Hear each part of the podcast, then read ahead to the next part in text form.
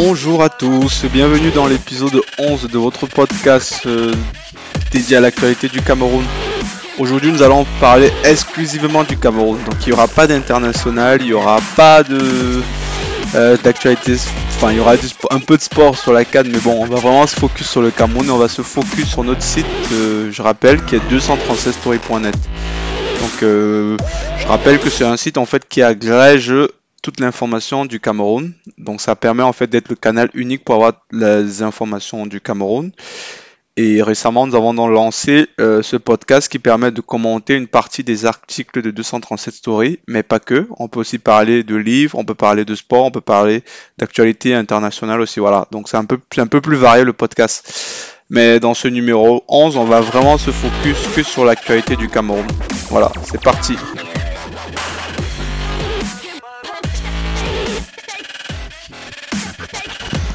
Euh, on commence avec euh, le nozo.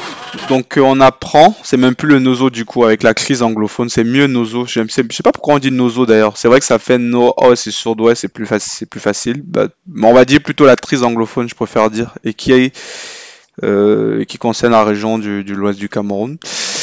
Donc justement, cette crise-là, on apprend en fait que vu que voilà dans les dans les régions du, du nord-ouest et du sud-ouest, il y a une vigilance agru qui a été euh, qui s'est mise en place dans l'État a intensifié en fait les contrôles de police là-bas. Euh, l'armée s'est installée, donc ce qui fait que euh, les sécessionnaires, je sais pas comment on va dire, on va dire en fait les, les, les rebelles ou les pieds nickelés, je sais pas comment on va dire quoi. donc ces personnes en fait là qui terrorisent la population, ils ont de moins en moins d'espace, ils ont de moins en moins de champs libres. C'est les gens font de plus en plus attention. Il y a l'armée un peu partout. Il y a des gens qui ont fui, ce qui fait que ils n'ont plus beaucoup de terrain de jeu en fait pour piller. Donc qu'est-ce qu'ils font? Ils commencent à s'éloigner quoi et aller vers où? Ils commencent à aller vers la région ouest. Donc dans la région, ils vont, ils se commencent à aller vers les, départements de Bamboutos, de la Ménois et du Noun. Donc on voit que cette guerre en train, euh, cette crise en train progressivement se déplacer. Donc qu'est-ce qu'ils font ces gens? Ils vont dans, dans les quelquefois dans la nuit ou en journée, ils vont faire des pillages, ils vont dans des écoles et tout ça. Donc euh, récemment, en fait, il y a eu, c'était le mardi 25 janvier qu'on apprend, euh, très tôt. Donc c'était dans l'arrondissement de, de, de Bamboutos, euh, enfin dans les Bamboutos, dans l'arrondissement de, de Galim, il y a un groupe de séparatistes qui est allé, qui a fait une attaque là-bas. Et ils ont pillé la population locale et tout ça. Et comme euh, toute l'attention est focalisée en fait dans le nord-ouest et le sud-ouest, on a tendance à oublier. Ils ont un peu la porte libre, voilà, je vais pas dire la porte ouverte, mais c'est un peu moins, les contrôles sont un peu moins, moins resserrés à l'ouest. Donc du coup, ces, gens-là, ils commencent à aller euh, vers, euh, vers plus vers l'ouest, quoi. Et voilà, et ça, ça commence vraiment c'est en train de prendre vraiment des, des, répercussions qui, pour le moment, on n'en parle pas trop parce qu'il y a la canne, parce que on se concentre sur le nord-ouest et le sud-ouest, mais il faudrait que vraiment euh, que les gens commencent à faire vraiment attention. Quand je dis les gens, c'est pas que euh, que l'État quoi. Donc il faut vraiment que les populations en elles-mêmes euh, qu'elles puissent prendre conscience que dans l'ouest du Cameroun, c'est faut faire attention. Je vais pas dire c'est dangereux, mais il faut faire attention. Et voilà. Donc on espère que Enfin, moi, j'avais mis le souhait que d'ici cette année, voilà, que ce conflit puisse être enfin euh, résolu. Je pense que comme il y a la Cannes, il y a d'autres priorités pour le moment, mais ouais. Donc il faudra, euh, faudra vraiment que ce conflit soit résolu au plus, plus vite parce que vraiment, moi, je, à mon sens, ça est en train de partir dans, c'est en train de faire de la, la gangrène en train de, de s'étaler un peu partout, notamment à l'ouest. Et c'est bien dommage.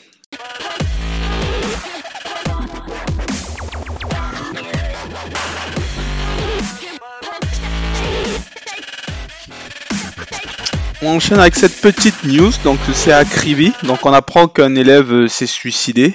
Euh, donc un élève de, 19, de 19 ans. Euh, déjà avant de commencer, toutes mes condoléances à la famille. Et franchement, ça, me fait toujours bizarre quand j'entends qu'un jeune en, Afrique s'est suicidé, quoi. Parce qu'honnêtement, quand moi j'ai grandi, on en... enfin, j'entendais pas ça, quoi. On n'entendait jamais quelqu'un s'est suicidé, un jeune. On savait même pas ce que ça voulait dire le mot suicide, quoi même si la vie était dure, comment, euh, voilà, on ne sait pas des trucs qui étaient envisageables. Mais j'ai l'impression que ça s'est un peu banalisé comme en Occident, quoi. Donc le suicide maintenant, c'est quelque chose qui est accepté, euh, qui fait partie des mœurs des, jeunes au, Cameroun, quoi. Et pas que des jeunes d'ailleurs. Et c'est assez troublant quand même de voir à quel point, euh, à, quel point un phénomène en moins de 20 ans en fait qui était qui était pratiquement inexistant en fait prendre l'ampleur. Et là les, raisons de suicide en fait. Donc il y a deux pistes. Il y en a qui disent que euh, que ce jeune en fait il avait une vie un peu extravagante quoi pour son âge. Donc il avait beaucoup d'argent et tout. Et certains disent qu'il avait un porte-monnaie magique. Honnêtement, j'ai entendu des histoires sur ce truc là, mais moi j'y crois absolument pas. Donc apparemment c'est un porte-monnaie en fait que tu as, après ça te donne l'argent et tout, et après bon, tu l'as payé ensuite le prix euh, par ta mort ou quelque chose comme ça. Mais moi honnêtement j'y crois pas à ça. Voilà, donc euh, je pense que les gens vont écouter, vont me dire mais il est fou lui, euh, ça existe et tout ça. Moi franchement j'y crois pas, voilà. donc moi je pense que peut-être qu'il avait d'autres problèmes ce jeune là et tout, voilà. Et on apprend aussi que ça serait peut-être une rupture amoureuse, quoi. Mais bon, arriver une rupture amoureuse pour se, à cause d'une rupture amoureuse, se suicider, voilà, il faut quand même y aller, quoi. Donc euh, moi je comprends pas. Je suis cette news en fait, je me dis mais comment, quoi, pourquoi, quand, voilà. Donc euh, c'est c'est un peu dommage quand même. Et c'est donc euh, voilà, aujourd'hui le suicide c'est quelque chose qui fait partie de la société camerounaise, chose qui a 20 ans en fait c'était presque inexistant.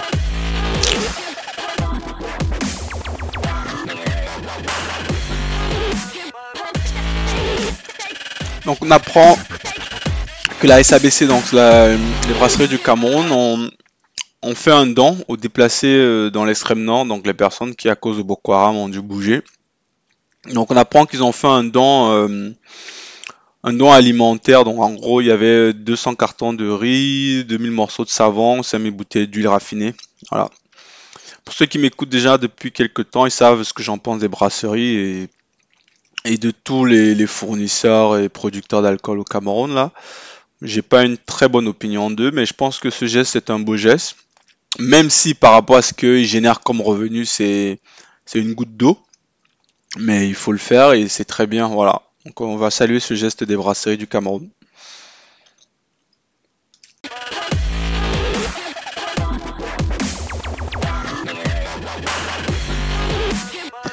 on enchaîne avec cette nouvelle qui me fait euh, qui m'a un peu fait bondir en fait. Donc on apprend qu'il y a un préfet qui a décidé de suspendre le salaire des enseignants.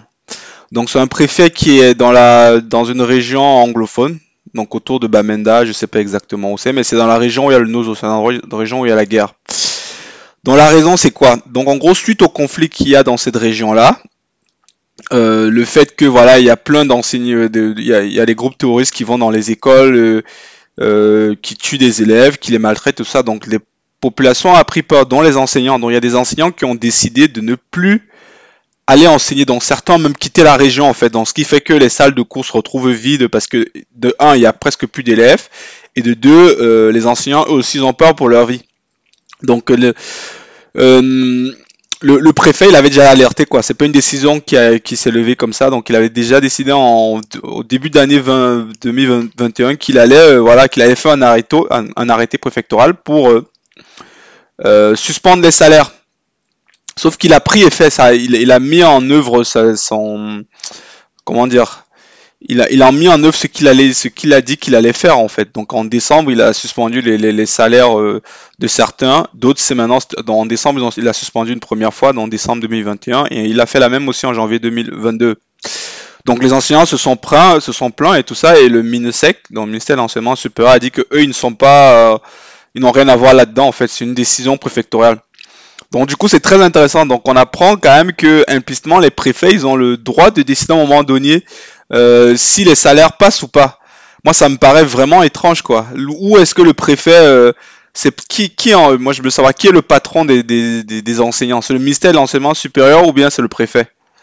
Qui décide euh, des salaires? Donc, visiblement, le préfet, il a son mot à dire, donc il a un pouvoir dessus. Donc, il a décidé en fait, chose, chose étrange, que les noms en décembre, c'était les noms de A à D, donc les personnes dont les noms commençaient par A et D n'auraient plus de salaire.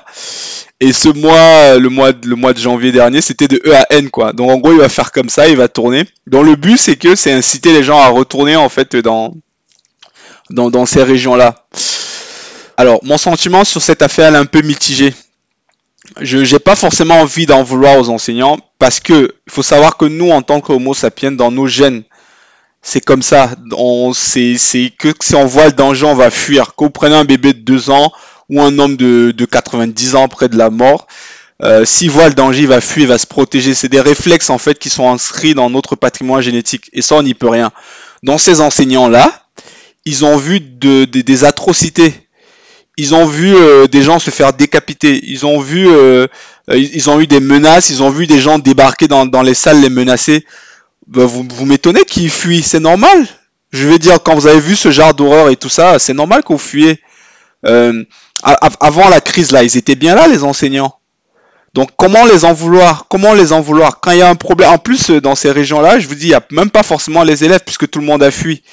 Euh, comment vous en vouloir à ces, personnes-là? Maintenant, d'un autre, d'un autre côté, le préfet, lui, il est dans son rôle, dans son rôle de voilà, de s'assurer que le peu d'élèves qui restent, euh, qui puissent avoir une scolarité en fait. Et lui, le seul argument qu'il a, c'est de taper sur le portefeuille. Donc se dire qu'en tapant sur le portefeuille. Du coup, les le, le, collectif d'enseignants, eux, ils disent que oui, le préfet, il, se permet de dire ça et tout ça, que lui, il est dans la région, il se déplace. Mais oui, il se déplace comment? Il a des gardes du corps, et des gens qui protègent qui le protègent et tout ça. Or, ce qu'on apprend, c'est que c'est pas forcément le cas des de, ces enseignants-là. Donc, euh, le juste milieu, voilà, ce serait d'assurer euh, une condition, les, conditions de sécurité euh, maximale pour ces professeurs-là et pour les élèves. Et je pense qu'ils retourneront. C'est juste que là, aujourd'hui, ils se sentent pas en, en sécurité, quoi et ce qui est tout à fait normal. On peut pas, on peut pas les en vouloir pour ça. Donc euh, ça, je dis mon sentiment, il est assez, il est assez mitigé sur sur cette affaire-là. Euh, donc euh, voilà, ça c'est maintenant, c'est ça, c'est juste ça. Donc le problème c'est que c'est au niveau politique et c'est les gens en bas qui, qui payent les pots cassés quoi. Donc voilà, il faudrait peut-être que le préfet il essaie peut-être de demander plus de renforts pour sécuriser les écoles et les enseignants. Voilà, parce que j'ai eu aussi des menaces qu'il y a des enseignants qui se sont fait menacer de mort s'ils osaient encore aller euh, dans les écoles et tout. Parce que c'est ça en fait la guerre, c'est la terreur. On théorise les, les, les, euh, les, des pauvres gens. Et vous allez voir, vous allez vous dire, un petit enseignant qui a ses deux, trois enfants en bas âge, il n'a pas forcément envie de risquer sa vie. Est-ce que c'est normal qu'on le prive de son salaire? Moi, je pense pas. Honnêtement, je ne pense pas. Donc, euh, voilà les conséquences toujours de cette guerre-là. Voilà. Donc mon sentiment, c'est qu'il faut leur donner des revenus parce qu'ils ont besoin de vivre, mais en même temps, euh, il faut, plutôt trouver un autre moyen de pression, plutôt de taper sur le portefeuille de ces enseignants-là, qui déjà ne roulent pas sur l'or.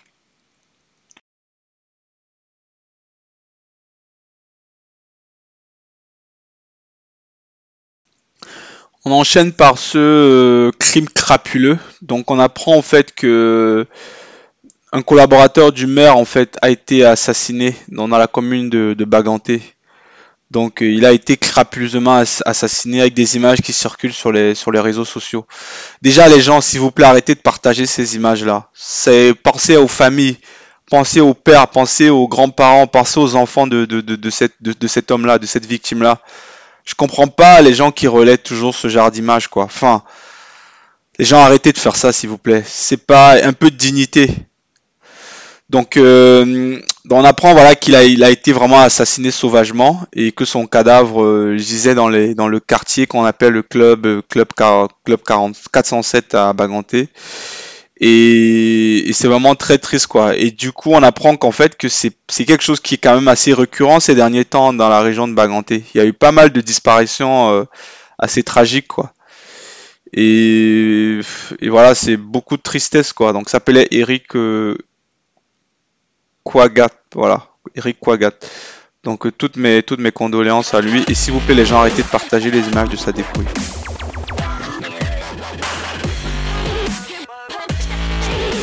Alors on termine ce podcast euh, par euh, un rapprochement qu'il y a eu entre euh, la diaspora camerounaise et quelques autorités administratives en fait. Donc on apprend que le député Louis-Henri Gatchake, président en fait du réseau des parlementaires pour la diaspora, la coopération décentralisée transfrontalière, en fait il a organisé une initiative en fait pour approcher en fait le, les représentants de la diaspora camerounaise, je sais pas qui ils sont, avec les autorités. Donc il y a eu une rencontre au bois Sainte-Anastasie. C'était dans le cadre déjà pour euh, euh, c'était le cadre déjà d'un événement entre guillemets commémoratif des, victimes qu'il y a eu en fait au stade au stade. Donc du coup, ils ont en profité en fait pour faire passer un message à l'endroit des autorités camerounaises. Et du coup, on apprend qu'en fait l'un des représentants en fait de, de, la REP de la REP code, je sais pas exactement, c'est la REP code. En fait, c'est ça la coopération décentralisée transfrontalière en fait. Euh, donc il a plaidé en fait justement pour les facilités administratives pour la diaspora et notamment le problème de double nationalité en fait. Il a conclu en disant qu'on peut avoir une optionnalité camerounaise, changer de passeport, mais les Camerounais ne changent pas de cœur, a-t-il déclaré. Euh, un jour, je, ferai un, un, post spécialement pour la, pour, sur euh, ce problème-là de double nationalité. Je vous donnerai ce que j'en pense, quoi. Mais déjà, je pense que c'est bien qu'il y ait un petit, euh, qu'il y ait un peu d'apaisement entre par rapport à tout ce qui a pu avoir lors des élections et les, les cas qu'il y a eu dans les ambassades. Donc je pense qu'aujourd'hui le pays a besoin d'unité et de paix, donc c'est très bien en fait que voilà qu'il y ait cette initiative là. Et voilà, je peux que, on ne peut que saluer ce genre euh, d'initiative Et voilà, et un jour je parlerai du sujet des nationalités. C'est tout pour aujourd'hui. On se donne rendez-vous dans deux ou trois jours pour un nouveau numéro de votre podcast dédié à l'actualité du Cameroun. D'ici là, portez-vous bien et pouvez nous suivre sur euh, Facebook et Twitter et aussi euh, vous pouvez nous réécouter sur podcast.236.net ou sur toutes les plateformes de podcasting. À très bientôt.